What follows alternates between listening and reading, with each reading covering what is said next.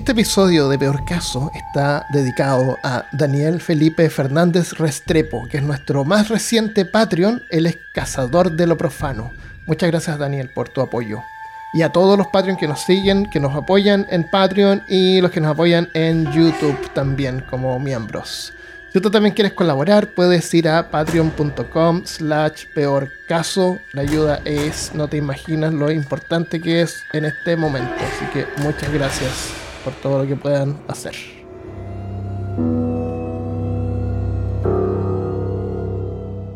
Bienvenido y bienvenida al episodio número 154 de Peor Caso. En este episodio, La Bruja de Bell.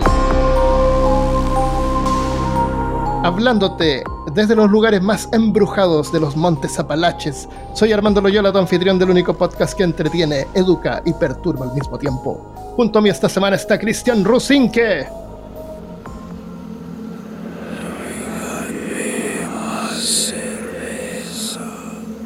¿Eso va a decir tu fantasma? Eso es lo que dice mi fantasma cuando me despierto los fines de semana. Oh. Ya, cada lugar tiene sus propias historias de críptidos y apariciones fantasmales. Es lo que llamamos folclore, las historias de la gente. Normalmente no son más que cuentos, pero también un valioso recuento de la cultura y costumbres de la época. Y también de la imaginación humana y nuestra increíble capacidad para darle una explicación a todo. Todo esto crea las historias más coloridas e interesantes, sean seres de otro mundo o del más allá. Sin embargo, cuando la historia incluye la muerte de una persona, las cosas se vuelven un poco más serias. La historia que visitaremos esta semana, de principios de 1800, es la historia sobrenatural más famosa de Estados Unidos, según los que la cuentan. Incluso habría resultado inspiración para el proyecto de la bruja de Blair de 1999. Oh, súper. Em, esta historia se desarrolla en Nashville. ¿Tennessee? Nashville, Tennessee, en un pequeño pueblito que queda como un poquito al oeste, como una media hora de Nashville. Nashville. Una zona rural que se llama Red River, porque pasa un río que se llama Red. Es un río, se llama River. En una zona rural de las afueras de Nashville, en el estado de Tennessee, hay un pequeño pueblo llamado Adams, de no más de 600 habitantes, en un área llamada Red River, por el nombre de un río que lo atraviesa. Es un pueblo rural, tranquilo, que a simple vista no tiene nada de especial, aparte del río, donde se pueden arrendar canoas. Pero si pasamos por ahí hoy en día, nos vamos a encontrar con una placa histórica. Por acá en Estados Unidos está lleno de estas placas históricas que Tú la has visto por todas partes. Ya, incluso cuando estás en carretera y te aproximas a una, te, avisan, hay, hay, señales en la carretera que dice, en 5 kilómetros vas a encontrar una placa histórica. Claro, y se, llama en inglés eh, eh, Historic Marker. Ya, Historical, Markers. Oye, yo hasta un par de años atrás, te lo juro, que cada vez que veía esas cosas leía Market. Historical, Market. Claro, yo me imaginaba al principio cuando la veía acá, dije, ah, debe haber sido como donde la gente se juntaba a hacer intercambios antiguamente. Mm, eh, y los veía por todas partes y leía siempre market, market. Porque a lo mejor no lo ya ni lo leía, porque como que pensaba yo que sabía lo que decía. Sí, leía las primeras tres letras. Oh, ahí hay un historical market. Qué loco. Y no, es market y son estas placas de historia. Que, que dicen, por ejemplo, no sé, por acá cerca hay una que dice que hay un que el colegio que está ahí fue reconstruido en 1931 después de que, se quemó. Mm. No es que yo me haya parado a leerla, porque en internet uno puede ver eh, Historical Markets cerca de mí. Tú ah, puedes ver dónde están en el mapa. Y los puedes abrir y verlas y la gente toma fotos y las puede subir. hay gente que colecciona leer estas cosas. Qué chévere. Es un hobby. Sí, sí, sí. Visitarlos todos, claro. Como gustar Pokémon. Bueno. Este man hizo Pokémon. Perdón.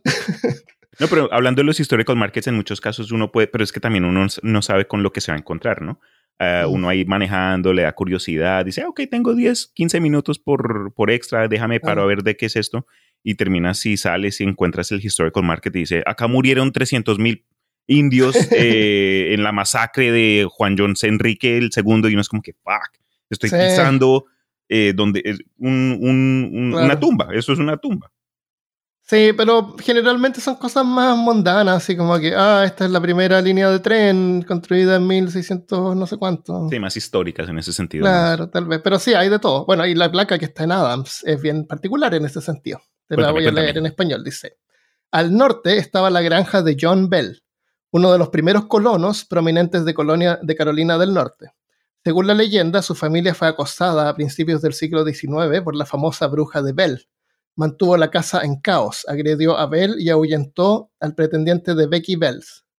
Incluso Andrew Jackson, que vino a investigar, se retiró a Nashville después de que las ruedas de su carruaje se detuvieran misteriosamente. Muchos visitantes de la casa vieron cómo los muebles se derrumbaban a su alrededor y la escucharon chillar, cantar y maldecir. Eso dice la placa histórica. Aquí está. El, Estado paga por esas placas. Y, Andrew Jackson fue uno de los presidentes de los Estados Unidos. Andrew Jackson es el presidente del billete de 20 dólares. Exacto.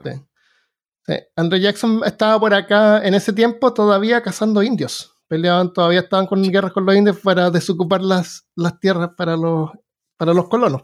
Es que cómo se atreven los indios de estar en las sierras que eh, a los que entraron los...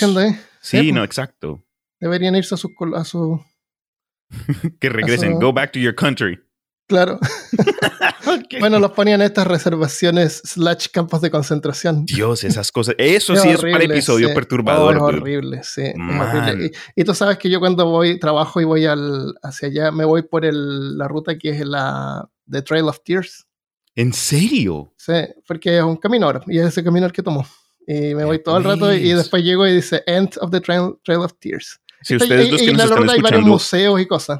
A los que estén escuchando que de pronto no sepan este evento del Trail of Tears, el sendero de llantos, si, si, quieren echarse una depre bien buena, investiguen ah. ahí unos cinco minutos de Wikipedia, el Trail of Tears. No, una cosa, una masacre más triste, un desplazo de nativoamericanos que eso murieron ah. los viejitos, los niños.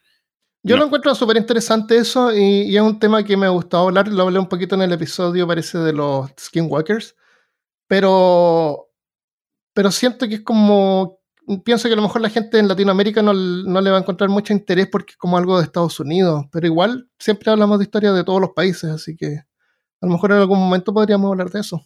Es, es un tema... Lo, único sí que no hay nada gracioso sobre eso. Claro, claro, pero en típica forma pero casi ahí encontramos algún ángulo, todo X, pero no cambia el hecho de que estamos tratando de enfocarnos en una parte de, la cultura.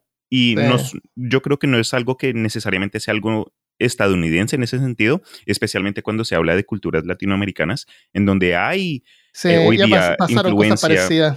Ah. Exacto, y hay tribus y hay grupos sociales, gente que vive eh, no necesariamente en reservaciones, pero en condiciones algo similares y el Estado de ambas maneras también los jode cuando pueden y los tratan como ciudadanos de segunda mano. Ah, pero es algo que ocurre hoy día, es real, es parte del... De, es parte, sí, y todavía están tratando de recuperar sus tierras, en Chile por lo menos, entonces es como, una, es como bien complicada la situación. Definitivamente. Vi, vi algo en las noticias, creo que la semana antepasada, con respecto a un, un, ¿qué? Un, una decisión histórica en Argentina donde eh, ganó una lucha judicial, eh, un grupo de, nativos que habían sido, creo que masacrados en 1800 y pico, o a, principios de 1900, no me acuerdo la fecha exactamente, pero eh, fue como que una decisión del gobierno en, general y parte de lo que de la decisión fue que tienen que escribir lo que pasó en los libros de historia de Argentina. Mm, si ustedes que nos están escuchando por allá saben a lo que me refiero, déjenos un comentario, clarifíquenos el tema. Se me hizo bien interesante porque siempre en estas cosas se joden a los indios, se joden como que, ah, eh, pongamos un túnel que va a, acelerar los, los viajes, pero justo cae en, en, propiedad en estas áreas donde viven esa gente entonces siempre como que ya terminan en las malas, pero en este caso fue una victoria. Ah, qué bueno. Sí, es historia que no se puede ignorar y siempre pretenden así como que no, si eran, no sé, unos 10 que habían. no les importó irse. Esos salvajes, esa gente que no sabe nada. Eh, y nos olvidamos. Y, lo, y, lo, y, lo, curioso es que esto pasó recién, o sea, eh, aunque sean 500 años, es, es nada. Ya. Eh, teniendo en cuenta que el ser humano ha estado existiendo por 20.000, 30.000 años. No comencemos. Ya, eh, Andrew Jackson, presidente del dólar de 20 dólares. Presidente del presidente que sale en el billete de 20 dólares. 20 bucks. Claro, por eso andaba por ahí. Em, si miramos más allá de su humilde apariencia, me refiero a, a Adams, vamos a encontrar un oscuro pasado. Historias de hace 200 años sobre una bruja que persisten hasta el día de hoy. Allá por 1800 las tierras del oeste de Tennessee estaban todavía vacantes, no había nadie viviendo ahí, nadie. Solo un montón de árboles y animales que, como sabemos, Jesús el Rubio había creado recientemente para los colonos europeos. Sí, el azul rubio que habla inglés. Y esos esclavos. Ay, Dios. esos esclavos de África. claro. Los primeros colonos llegaron en 1779 y Tennessee se declaró estado en 1796. Pero hacia el interior, al otro lado de los Apalaches, que es el cordón montañoso que hay acá, que yo vivo al sur, o sea, los montes que yo veo acá todavía son parte de lo que se llama Apalache. Mm. Eh, le llaman monte, no son montañas, no son montañas como la gente de, de, Chile que está acostumbrada a ver estos cerros gigantescos. estos kaiju que están por atrás. Estos kaijus de No, no son kaiju, son montes. Eh, la población era escasa en ese tiempo. En 1804, el gobierno de Estados Unidos, que había sido fundado solamente 28 años antes, ¿tú sabes cómo se llamaba Estados Unidos antes de que fuera fundado? Te digo. Mm. No, no, es muy colorido. Se llamaba Colonias Unidas. En vez de ah. Estados Unidos, Colonias Unidas. Yo te iba a decir Vinland, porque me acuerdo que en muchos casos de, las, de los relatos vikingos se hablaba de una tierra eh, más allá del océano, whatever ah, the fuck it is, y le decían eh, Vinland, la tierra Vin. Y creo que de ahí sale el nombre del manga Vinland Saga, y así es como lo llamaban ellos, por ejemplo. Pero no, no sabía que eran colonias unidas. eran colonias, claro. Entonces, el, se fundó eh, el país como país, entonces ahora esas tierras corresponden al país, a la federación. Mm. Entonces, ellos son los que se pusieron a vender las tierras al interior de Tennessee. Por 1800, el mínimo que se podía comprar al Estado eran 320 acres por $1.25 el acre, o sea, 400 dólares en total, o el equivalente hoy en día a 9.300 dólares. 320 acres, ¿cuántas hectáreas son? Es un montón de tierra eso. Así, ah, mira, así de grandes. square miles. Como que así, como por así. Así. Un poquito más. Más o menos, yo creo. Sí, sí, sí. No, no, no, 130 hectáreas. 130 hectáreas de terreno. O sea, imagínate. Eh, pero de ahí se podía parcelar y parece que uno le podía vender a otros particulares. Eh, por 9 mil dólares, qué barato. Hace 200 años nada más. ¿Y dijiste que en el interior? En el interior, sí. En el calzoncillo. En el interior del país. Al interior, no si en la costa. la ropa interior. interior.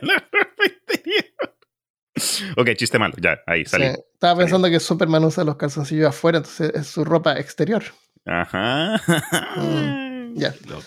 Entonces, em, así finalmente, en 1804, John Bell, el personaje de nuestra historia, de, en ese tiempo él tenía unos 30 años y su esposa Lucy William Bell, que tenía como 12 años. Eso te iba a decir, como 10. Oh, estos tipos eran horribles.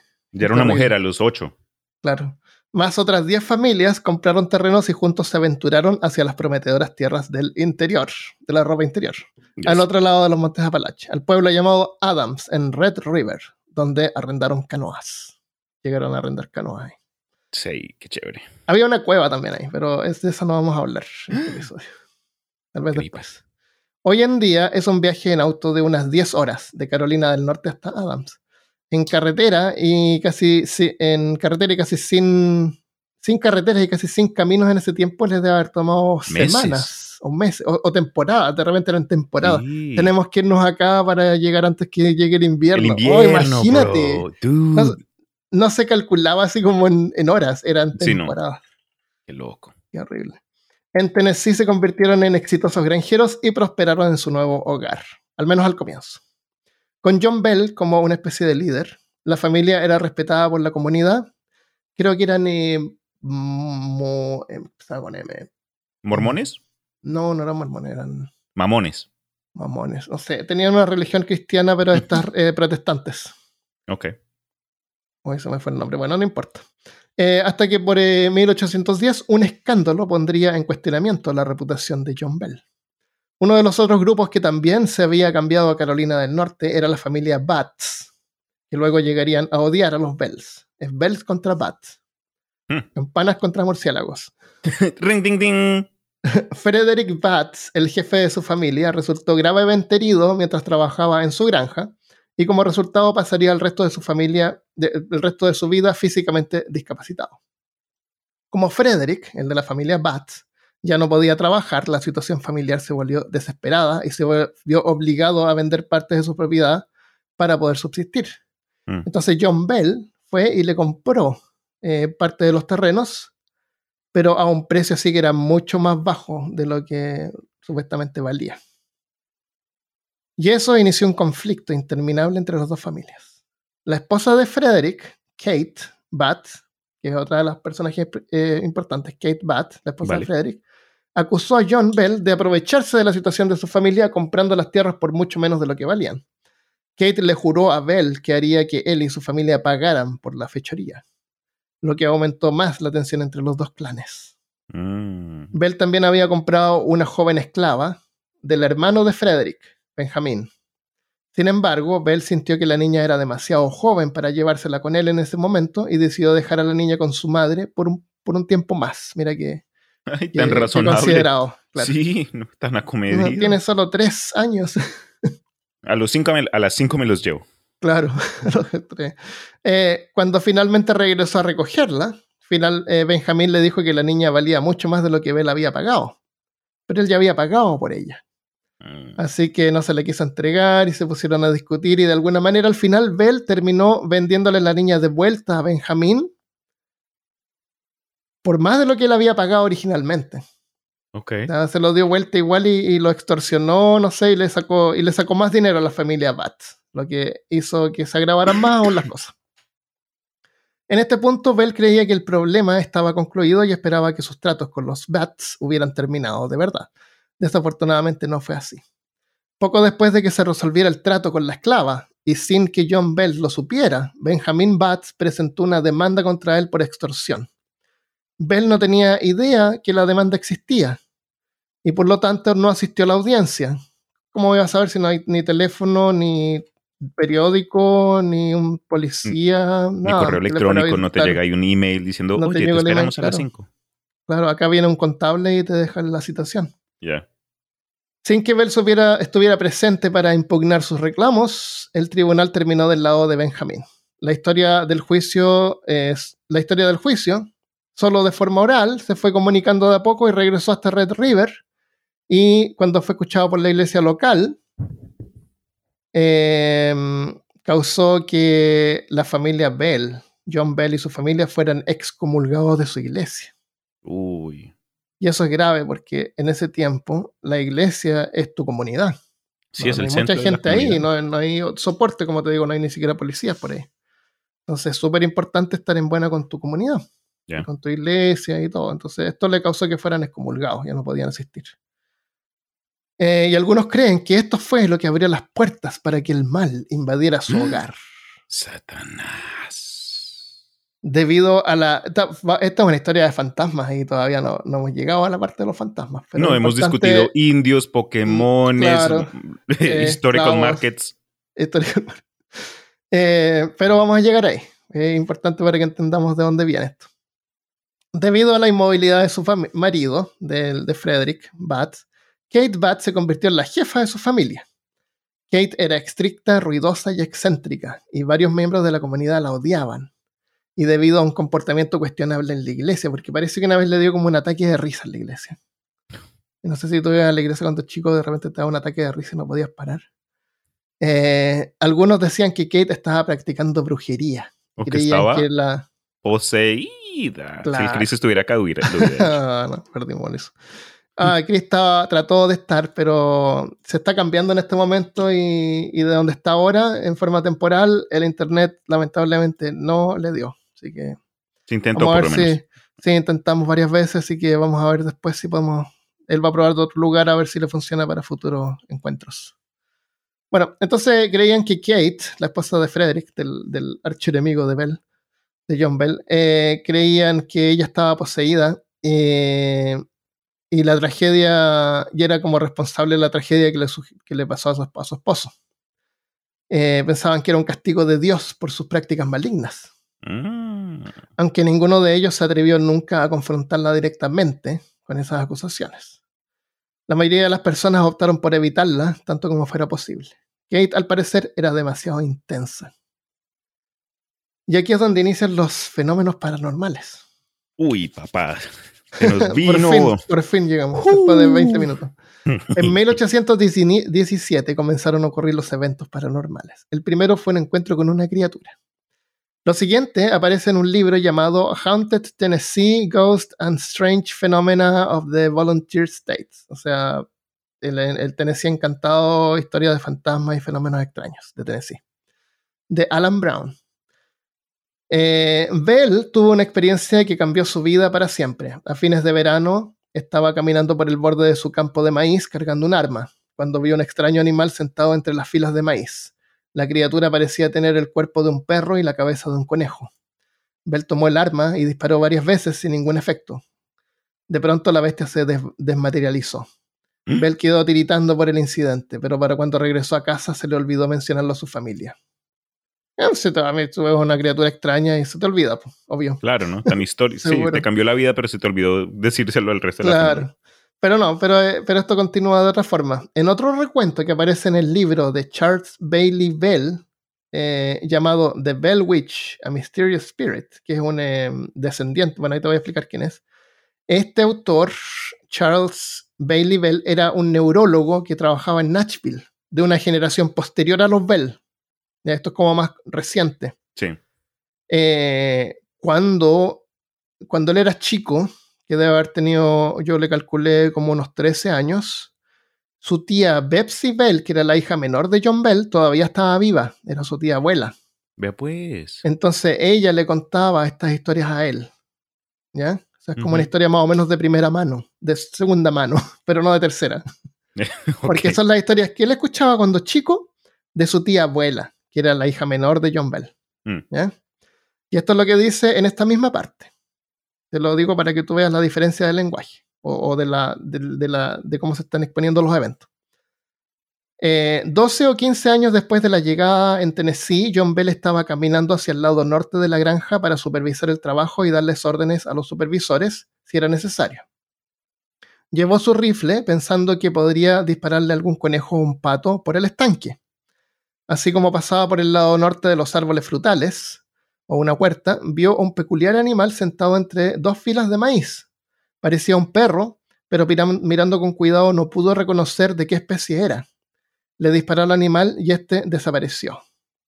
Después continuó esto y dice de que él no quiso alarmar a su familia y por eso no les contó inmediatamente. No es que se le haya olvidado. Entonces yo quería incluir esto para que vieras la diferencia en el lenguaje y cómo es fácil que la historia se vaya deformando, dependiendo de lo especulativo y sensacionalista que sea el autor. Definitivamente. Eh, entonces, esto no, no voy a hacer comparaciones de este tipo eh, en el futuro porque lamentablemente no tuve tiempo para preparar esto tan a fondo. Pero eh, es igual interesante y es algo que tengamos en cuenta porque hay decenas de libros de, de esta historia. Porque como es algo que pasó en un pueblo, un montón de familiares, descendientes de la familia, vecinos, y, que cualquiera puede, puede y crea libros contando esta historia. La versión definitiva, la versión revisada, eh, y cada uno incluyendo como algo que no incluye lo otro, y a, lo, mejor la, mayoría de las cosas son como inventadas o, embelecidas. Alguien lee este libro y escribe otro. Basándose en esto y, y poniéndolo más colorido. Entonces, en este mismo libro continúa, dice, poco después, eh, Drury, Drew, Drury, un nombre bien extraño, Drew, con W, R, I, otro hijo de la familia, y Betsy, que era la hija menor, eh, que se llama Betsy, le dicen a las Elizabeth, vieron extrañas criaturas que no pudieron reconocer. Días después, Betsy vio una mujer que parecía estar caminando entre los árboles frutales. La habló, pero la mujer no respondió y se desvaneció. Aquí decía se desvaneció, pero en el caso del perro dice que desapareció. Y tú sabes cómo son los maíces, así tienen como un caminito al medio. Eh, a lo mejor el perro, el animal se fue corriendo. Sí. Y, dijo, no, desapareció. Pero no se, no se refiere a que se desmaterializó, ¿me entiendes? claro, se desapareció, no dice no y se desapareció. Ya. A lo mejor era un perro y se le cayeron dos mazorcas de maíz en la cabeza y quedó como una especie de Pikachu. Qué tonto. este man. bueno, eh, hay otra historia dice que el perro era negro, por supuesto. Of course. Ya sí. Em, esos fueron los primeros eventos extraños que comenzaban a ocurrir. Los eventos luego empezaron a ocurrir en la casa. Durante las noches, los Bell comenzaron a escuchar lo que, lo que sonaba como piedras lanzadas contra el exterior de la casa. Pero cuando salían no había nadie. Después de un tiempo, Bell sospechó que esto era obra de los Bats, ¿de quién más? Kate se estaba tratando como Malditos Bats. Claro. Pero esto fue hasta que los sonidos empezaron a ocurrir dentro de la casa. Fuertes golpes, raspaduras en los pisos y paredes, y los sonidos como de ratas eh, raspando las patas de las, de las camas se escuchaban por toda la casa a todas horas de la noche. Pero nunca pudieron rastrar la fuente de los disturbios y em, sufriendo cuando comenzó. Para eh, Espérate, bueno, al principio la familia trató de ignorar esto, pero la actividad eh, se incrementó y se puso como una especie de poltergeist con ataques físicos. Pues. Una noche, los sonidos, ahora ya familiares, despertaron a la hija de 14 años, Betsy, o, o Beth. Cuando se trató de levantar, descubrió que su pelo había sido atado con nudos alrededor del poste de la cama. Incapaz de moverse, una fuerza invisible la bofetó repetidamente. Eh, se puso a gritar, obviamente, cuando la familia llegó al cuarto de Betsy. Eh, la encontraron ahí con el perro amarrado y con marcas rojas en la cara de formas de manos. Sí, como cachetada. Claro. Eh, aterrorizada describió lo que había sucedido y no pasó mucho tiempo hasta que los demás hijos menores también mostraron, mostraron ronchas con la, con la misma forma. O sea, todos fueron mm. atacados. Eh, como no deseaba hacer que este asunto, eh, como, como John no, no, quería hacer esto de un asunto público y empañar más la reputación de su familia, porque que ahora iban a ser los, embrujados, los raros, ya, ya estaban así como en malas, malas condiciones, claro, con mala reputación. Eh, ya estaban excomulgados de la iglesia, así que John Bell le pidió a todos que guardaran silencio sobre la actividad y se pusieran a rezar para ser liberados del mal. Eh, pero fue en vano. Durante las próximas semanas eh, comenzaron a aparecer apariciones visuales. Los esclavos informaron haber visto pájaros y animales extraños, algunos de los cuales afirmaron que podían hablar. Los sonidos de los espectros y el abuso físico aumentaron a diario, y el terror y la falta de sueño se volvieron demasiado para la familia, para que la familia los manejaran ellos mismos. Eh, según el autor Martin B. Ingram, eh, John habría mantenido en, secreto eh, todo lo que pasaba y después de un año recién comenzó, perdón, y después de un año empezó a tener problemas para comer. sufría como inflamaciones a los músculos de la cara que le causaban problemas para tragar, beber y masticar. ¿Y eso? ¿Del estrés? puede ser del trabajo con una enfermedad. O también. mientras su hijo sin. o el fantasma la bruja. Mientras sus hijos siguen, seguían con tirones de pelo, durante la noche la, le tiraban la ropa de cama, típico poltergeist. Mm. El, autor este Martin Ingram es como el autor de uno, también uno de los libros em, más, em, más antiguos, digamos, como más, de los más importantes. Eh, este contiene el recuento del hijo del hijo menor de John Bell, se llama Benjamin. Más abajo creo que, pero no estoy seguro, pero igual te lo comento ahora. Ahora, para que tengas en cuenta, este libro también incluye un recuento de lo que pasó, contado según la perspectiva de Benjamin Bell, que en ese tiempo tenía seis años. Ay. Benjamin, después cuando creció, escribió un libro él, pero era un libro pequeño. Entonces, eh, este, este autor Ingram le ofreció incluir ese libro como un capítulo en su libro. Entonces, un capítulo en su libro que incluye otros eventos paranormales de Tennessee. Ok. Eso es. Entonces, claro, es el recuento de una persona que era también menor de edad en ese tiempo y, tú sabes que cada vez que uno se acuerda de algo como que lo reconstruye. No, no realmente, nosotros no somos como grabadoras que grabamos y vamos y visitamos y le hacemos play y visitamos la memoria. Cada vez que nos recordamos, la, memoria se va deformando. Entonces, entonces, esas cosas como para tener en cuenta también. Pero bueno. Entonces, eh, Bell por fin ya se le estaba saliendo la, cosa de las manos. Eh, la familia le convenció de que le pidiera ayuda a su vecino, James Johnson. Johnson eh, lo visitaba con frecuencia, también escuchaba los ruidos y todo. Y una noche Johnson exigió saber el nombre de la entidad porque empezaron a escuchar ruidos, la, entidad como que empezaba a murmurar, eh, pero no era claro lo que hablaba, pero se notaba como que algo estaba hablando. ¿Y le exigió el nombre? Claro, entonces yo, eh, Johnson le pidió el nombre, le dijo que, cuál era su nombre, que quién era. Y, la entidad incorpórea le respondió Kate. No te creo. Eso le dijo Kate. A mí me da risa mucho estos, estos shows de cazafantasmas o siempre entran, entran con una actitud ahí toda como que pecho afuera y llegan Ah. por la noche con sus gafas de Claro. visión nocturna y como que, oye, ¿cómo te llamas? ¿Eres un fantasma? Dime tu nombre. Perdón, cálmate, bro, por favor. Y después, ay, no puedo dormir. Ay, creo que estoy encantado. Y- pero No. claro, con esa falta de respeto. Bueno, la entidad había estado empezando a hablar de a poco y, y parece que se. ah, En algunas partes decía que una, una voz rasposa. Como que alguien había por ahí hablando así. como- Ahora, eh, aclaremos una cosa ahora. Recordemos, Necesito un Holz. recordemos de que el sonido no es una radiación como la luz, que es una radiación. El sonido es solamente el, eh, nosotros alteramos el aire que está a nuestro alrededor y eso causa esas vibraciones que nosotros detectamos con los oídos. Claro, son ondas, pero tiene que es mecánico, es totalmente mecánico. Tiene que haber una cosa mecánica que sea nuestra garganta con las cuerdas vocales Mm. que hacen mover el aire. Entonces, tiene que haber algo mecánico. Por eso, por eso es que no puede. O sea, si no hay algo mecánico que mueva el aire, o sea, ya tenemos un fantasma interactuando con el, con, ¿El aire? con el aire, claro, directamente, para poder moverlo, para poder hacerlo vibrar y causar estos sonidos. Si es que fuera un fantasma. Tendría que ocurrir eso para que pudiéramos escucharlo. Entonces, eh, bueno, la, la cuestión interesante es que el- el- la, la entidad, eh, que le llamaban bruja, pero es la bruja de Bell, porque era la bruja que atacaba a John Bell, eh, es un término como genérico, bruja, así como una especie de nombre que le podrías dar al, al, al monstruo de It, Sí, un monstruo. Que se, tiene varias formas, es un payaso, pero también es una araña, o un Right, right. monstruo. Y es Entonces, un alien, pero de otra dimensión. Claro, entonces esta es una bruja, pero en ese sentido no es una, no es una mujer, a menos que sea Kate, Kate Bats, Mm. pero en el sentido en general es una especie de, de entidad que adopta varias, varias voces y cosas.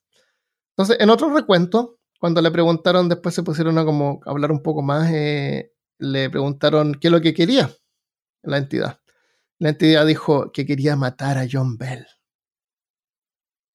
Otra cosa que haría, habría dicho era que el espíritu de alguien que estaba, dijo también que era el espíritu de alguien que estaba enterrado en el bosque y su cuerpo había sido perturbado. Y Bell, John Bell, eh, eh, recordó que uno de sus hijos en algún momento había encontrado una especie de, una parte de un hueso de, una mandíbula. ¿Ya? Y John le, le llamó la atención y le había dicho que fuera y lo dejara donde estaba. Ah, es que se lo llevó a casa. Se lo llevó a la casa. no te creo. entonces una- un recuento dice que pudo haber eh, caído uno de los dientes que estaba pegado en la quijada y se cayó por entre medio de las maderas de la casa, Right. causando la maldición. Entonces, claro, si te encuentras huesos que parecen humanos, no hay que llevarlos a la casa. No coleccionen huesos, por favor. Claro. Después de varias noches de tratar sin éxito de limpiar la casa, John le aconsejó a su vecino que se acerque. John Johnson, el vecino, le aconsejó de que fuera a la comunidad en general para que lo ayudaran. O sea, fuera y decir, ya yo no puedo más con esto, esto está ocurriendo acá y necesito ayuda. Así que fue. Fue y la noticia del fantasma se difundió rápidamente y mucho más de lo que nadie había anticipado. Había gente, toda la gente quería ir a ver al fantasma. Ahora era una atracción esta cosa. Había gente acampando hacia afuera No. de la casa de John Bell, sí. Y, y las historias dicen que cada vez que alguien entraba, efectivamente podía escuchar a la bruja hablando. Y podían hablar con la bruja, hablaba como si fuera un- una especie de, de Alexa. la Alexa de 1800. claro. Entonces, eh, en una hay una historia que dice que como la entidad esta estaba hablando libremente, eh, ahí la historia decía como que alguien venía a ver este, esta entidad y cuando la persona entraba a la casa, la entidad le decía su nombre y de dónde venía y era como que, como demostrando de que no era alguien escondido en la casa. Sabían de quién esta persona era. Yikes. Hoy en día sabemos que hay prácticas que pueden llevarnos a poder eh, eh, discernir eso, como el caso de ese Pop- Popov, ese, ese tipo Ah, que, David, David Popov. Claro, que su esposa le- primero le hacían un pre-screening, Ya. revisando a las personas y después él los identificaba. Bueno, eh, Eh, la cuestión es que el, Peter La cuestión es que la entidad era capaz de poder eh, identificar a las personas. Y en una había dicho, soy el espíritu de un inmigrante que trajo un gran tesoro, una gran cantidad de dinero, y lo escondí por seguridad hasta que lo necesitara. Pero morí sin contarle el secreto a nadie. Y he regresado como fantasma para informar a la localidad del entierro. Y quiero que Betsy tenga el dinero. Así que les contó exactamente dónde estaba, al lado norte de la granja, qué sé yo. Eh, tenían que cavar un, hueco de seis pies de fondo, con seis pies de ancho y seis pies de alto, así como una especie de 666. Uh. Y ya un grupo de hombres fueron a cavar y el fantasma lo escuchaban supuestamente ahí mismo hablando. Y, bueno, cavaron esto que el fantasma les dijo y no encontraron nada. Y después que no encontraron nada, el fantasma se moría de la risa. Eh, había, sido, había sido un prank. Dios, un troll. Claro, no era un fantasma, era un troll. Claro, la entidad se moría en la risa con eso. Eh, la historia de Andrew Jackson, del presidente, eh, que es una historia famosa. Entonces, una historia famosa es cuando la noticia llegó al general del ejército y futuro presidente de Estados Unidos, Andrew Jackson. Jackson decidió llevar un pequeño grupo de sus tropas a la casa de Bell y acampar allí durante unos días. Uno de los, de los hombres de Jackson afirmó haber traído balas de plata. Supuestamente Jackson iba con un cazador de brujas. un Witcher. Claro, un Witcher. Y se jactó ante sus compañeros soldados de que planeaba usarlos contra la bruja y matarla. Eh, a medida que el grupo se acercaba a la propiedad eh, de ver las ruedas de la carreta se eh, atoraron. se atoraron y no se podían mover. A pesar de los esfuerzos de las tropas empujándolo y los caballos tirando, no podían mover la carreta. Eh, casi al punto de dejar al, vagón abandonado y regresar a Nashville, supuestamente Jackson se disculpó por el comportamiento de sus soldados y inmediatamente después de esto la carreta comenzó a moverse libremente como si nada hubiera pasado. Wow. Y las, las tropas de, Jackson llegaron sin más incidentes a Nashville. A pesar de que planeaban quedarse varias noches, el grupo regresó a Nashville después de solo una y aunque no está escrito en ningún documento oficial, se informa de que Jackson dijo que eh, preferiría enfrentarse a todo el ejército británico que pasar otra noche en la casa de John Bell. Pues. Em, sin embargo, no toda la familia recibía acoso por parte de la llamada bruja de Bell. Eh, Lucy Bell, la, esposa de John Bell, era tratada bien, la trataba bien, la quería. En 1820 se le diagnosticó un caso grave de pluresia, que es una inflamación al revestimiento de los pulmones. Y había dudas sobre si sobreviviría o no a la enfermedad. Mientras Lucy se estaba postrada en cama, Kate, la entidad, a menudo eh, le cantaba himnos, así como himnos religiosos, le cantaba así como canciones religiosas ah.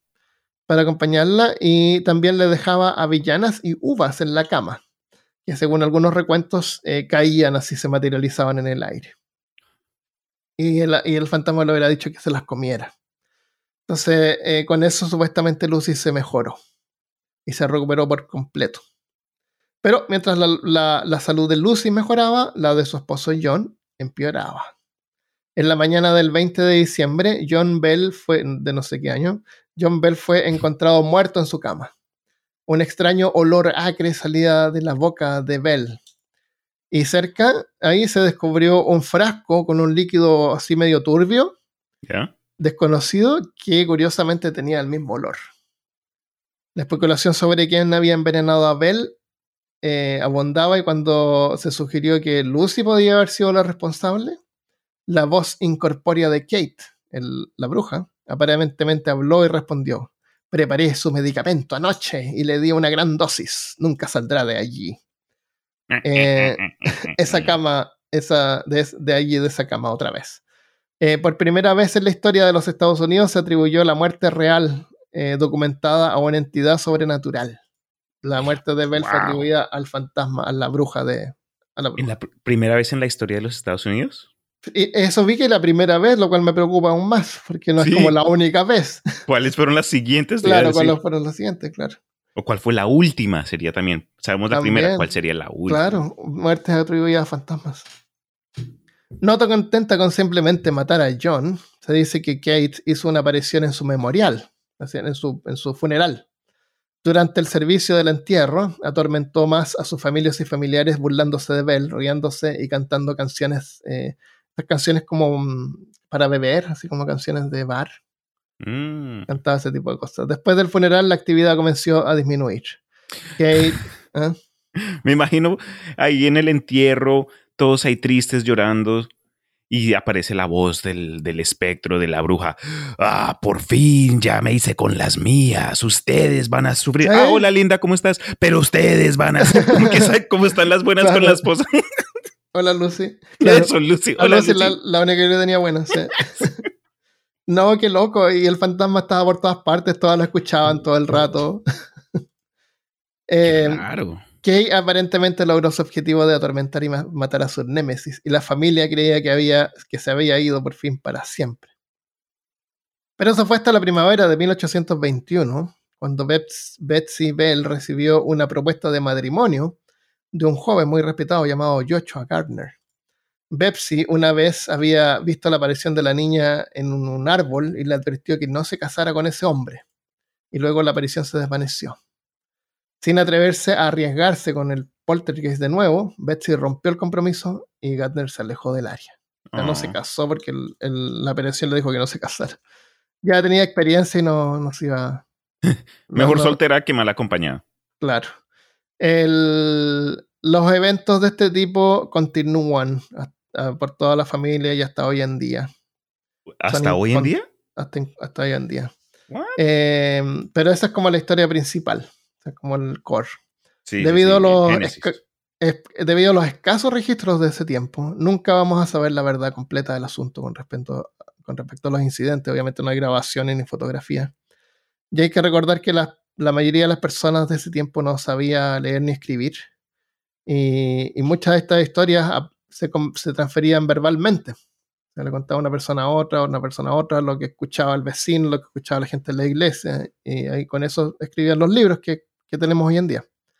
Uno de los recuentos más oficiales es el que aparece en el libro de Martin Ingram, que te dije, eh, historia autenticada de la bruja de Bell y otras historias del, del fenómeno inexplicable más grande del mundo.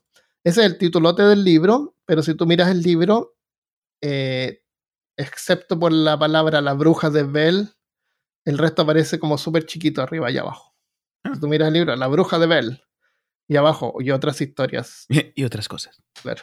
Y otras recetas. Y esto, este es el, el, que incluye el capítulo escrito por Benjamin Pell, que tenía seis años. Ah, sí, nos habías contado. Hay decenas de libros de este tipo, eh, muchos escritos por descendientes de la familia y hasta vecinos del área.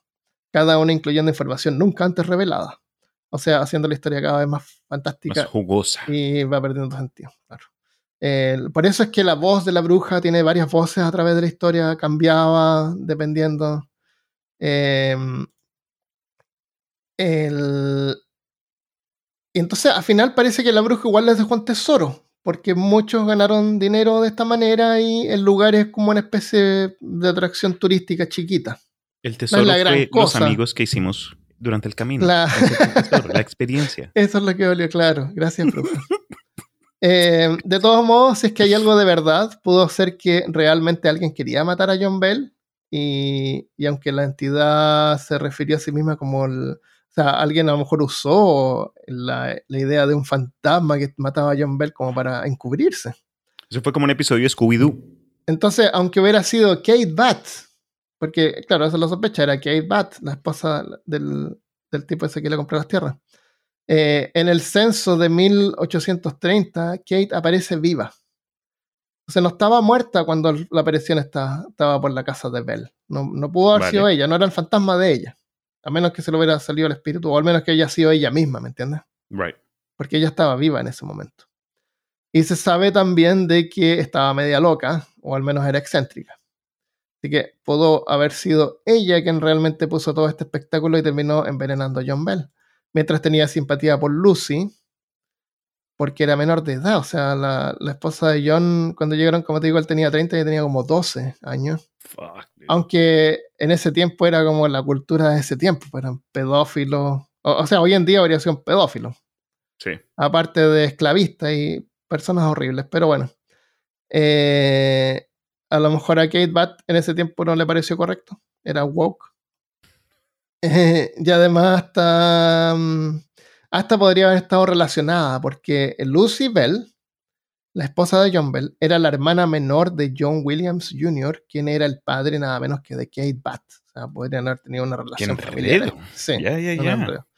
Si la muerte de Bell hubiera sido el resultado de una conspiración entre Kate y Lucy, ciertamente explicaría por qué Lucy fue excluida de la ira de la bruja. Pero entonces, ¿quién gana? Pero entonces, ¿qué ganaría Lucy torturando a sus propios hijos? Porque no era Right. solamente Lucy la que sufrían los hijos. Ahora, tenemos, sabemos cómo son los niños, según las historias de las brujas de, de Salem.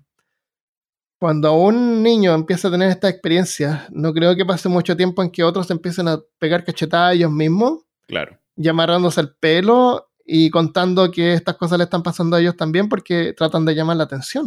Claro. O pudo haber sido un caso pasa. también al estilo de psicosis colectiva, donde ellos Claro, piensan que les está ocurriendo lo mismo, pero Claro. la verdad de- puede ser hasta inconscientemente que ellos terminan haciéndose este, e- esta, esta cosa. Y en ese tiempo las casas no eran tan grandes, siempre muestran estas casas que es como un solo cuarto, pero esta casa era más o menos grande, tenía varios cuartos, pero ellos tenían varios hijos, creo como cinco o seis. Entonces pudo haber pasado de que varios de los hijos eh, dormían juntos en diferentes, eh, en diferentes cuartos, entonces no me sorprendería tampoco sin luz eléctrica que en la noche uno fuera y le pegara una cacheta al otro y haciéndose matar por el fantasma, porque, claro, ¿por qué no? Eh, es una explicación más razonable que pensar que fue una bruja o un poltergeist, ¿no? Igual. Eh, pero no, no me sorprendería en ningún caso si fueran ellos mismos que se infringían estas cosas como para llamar aún más la atención. ¿Sabes lo que pensé cuando mencionaste la muerte del patriarca familiar, del Bell? Con respecto a que murió, lo encontraron ahí con algo saliéndole de la, de la boca, un olor todo X y un fresquito. Se me hizo de pronto, no sé, de alguien a punta de pistola te dice, tómate esto o te mato. Y, y se, Ah, se echa claro. ahí el, el- la pócima y terminó siendo veneno y boom, lo mató un fantasma. Claro. O, O, quién sabe. o se lo da dormido, claro. O dormido también, como en Hamlet, que le O metieron el Lucy veneno. por, claro. Eh, ahora, claro, si fue alguien que le dio el veneno, ¿por qué dejaría el frasco ahí en todo caso? O dejarlo ahí y decir que era el fantasma, simplemente dejarlo ahí. No había forma de... Encuentran el cuerpo y encima una nota. Claro. Fui yo de parte del fantasma. Ah, no hay recuentos de que el fantasma hubiera dicho que fue. Ah, no, sí fue él. El, el fantasma fue y dijo: Yo le di el veneno y nunca se va a salir de yo la le cama". creé la pos, el, el medicamento. y- Claro, una bruja. Claro. Entonces, dejar el frasco ahí a la vista era parte del complot. Bueno. Durante los años de los eventos más intensos, la voz de la bruja cambiaba, haciendo suponer que era más de un espíritu o entidad, o la bruja de Bell era como un, un- personaje que la gente podía usar como una especie de marioneta macabra para manipular a la gente crédula e ignorante de la época. De todos modos, hoy hay quienes aseguran que los eventos inexplicables continúan hasta el día de hoy, incluyendo descendientes de la familia. Eh, cuando era niño, Bob Bell, que todavía vive hoy, recuerda un incidente que involucró a su abuela, que una vez encontró, o sea, su abuela encontró una vez todas las puertas de los gabinetes de la cocina abiertas y toda la losa en el piso, pero nada se había quebrado, todo estaba apilado en forma ordenada. Mira qué misterioso y paranormal. O sea, su abuela le contó que una vez encontró los gabinetes abiertos y la losa en el piso. La abuela ahí con demencia que se le olvidó que tenía OCD y una vez se puso a organizar todo. Y después, ay, ¿quién, quién sacó todos los pocillos y los puso ahí de, de pequeños a grandes? Claro. Otro incidente reciente involucró a Tim Hutchinson, un historiador local y curador del museo de la ciudad. O sea, alguien que no tiene ningún interés en ganar dinero con esto. Nada, Ya. nada. Él es historiador local y curador del museo, o sea, el dueño del museo de la ciudad. Según él, se recomienda que las personas que visiten la propiedad de Bell, eh, que a todo esto hay una réplica de la casa, la casa original parece que no existe, pero hay una réplica que uno puede visitar y es un museo con Oh, un gift shop, chévere. obviamente, con un gift shop. Y una bruja Eh, animatrónica. Claro. Eh, Dicen, que- recomiendan a las personas que no se lleven nada de la casa.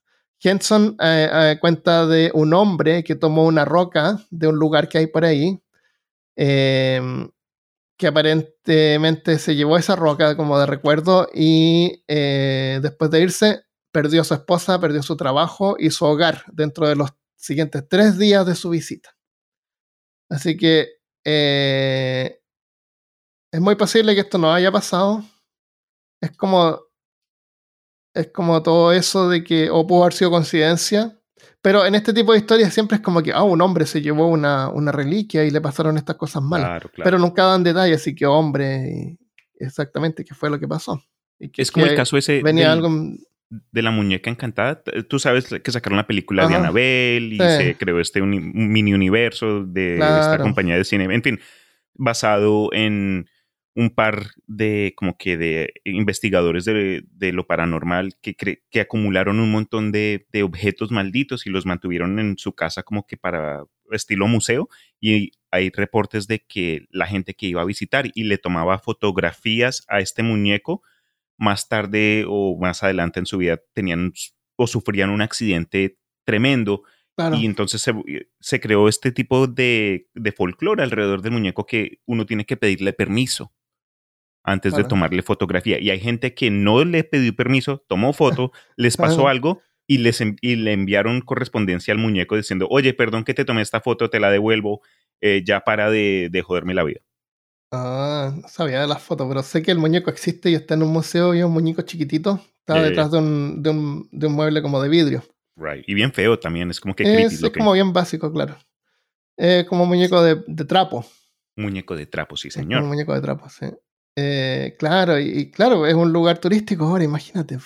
La- Y Armando, hablando de folclore, me doy cuenta que en muchos casos, y esto también se- me llama mucho la atención, acá platicando contigo al respecto, es el concepto de que cuando ocurren situaciones al- fuera como que de la norma, fuera de lo que uno entiende como la realidad, la interpretación termina cayendo mucho en, en lo que está ocurriendo en la comunidad. Entonces, imagínate tú si eres de pronto parte de una tribu o gente que vive más aislada de, de centros eh, donde hay mucha más gente, mucha más avance, tecnología, noticias. Entonces puede que ocurra algo así, algo aparece un bicho y desaparece, muere gente y dicen, ah, es, es, eh, es un crítido.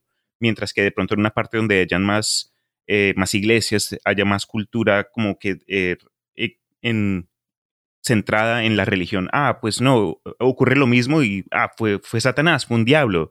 Alternativamente ocurre algo similar en otra parte del mundo y no sé, es, es un alien ahora, es un bicho que salió del, del- de, de las estrellas. Entonces me, me interesa el hecho que, ¿por qué bruja? Eh, pero también es cosa del, Claro. de- del lugar y del tiempo. Y del momento, exactamente, eso es importante porque no está bien definido.